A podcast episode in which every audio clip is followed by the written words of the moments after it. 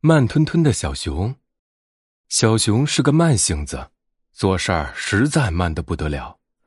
同样的一件事儿，别人早就做完了，但是他还没有开始呢。小熊讲话也慢得让人受不了，听的人恨不得帮他一口气讲完。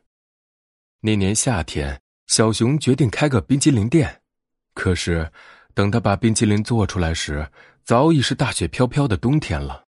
根本没有人要买冰淇淋吃，小熊想干脆趁着天冷开个围巾店。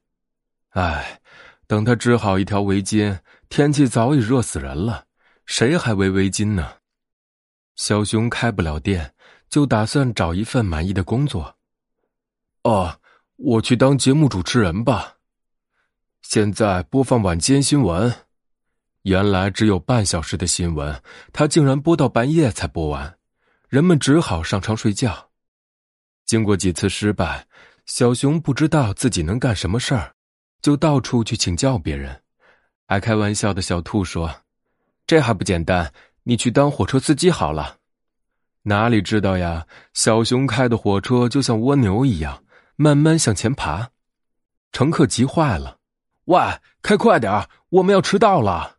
这哪是火车，简直就是牛车嘛！”小熊连续找了好几份工作，一直都不顺利，心里十分难过。最后，小猴终于想出了一个全世界最聪明的主意：“你可以去开压路机吗？”小熊现在是一名很称职的压路机司机了，他天天开着巨大的机器，慢慢吞吞的向前，再慢慢吞吞的向后，把马路压得平平的。小熊碰到谁都会快乐的说。我爱这份工作。